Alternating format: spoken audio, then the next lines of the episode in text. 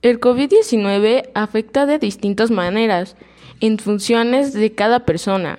La mayoría de las personas que se contagian presentan síntomas de intensidad leve o moderada y se recuperan sin necesidad de hospitalización.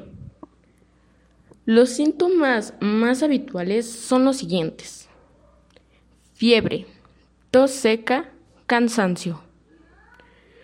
Otros síntomas menos comunes son los siguientes.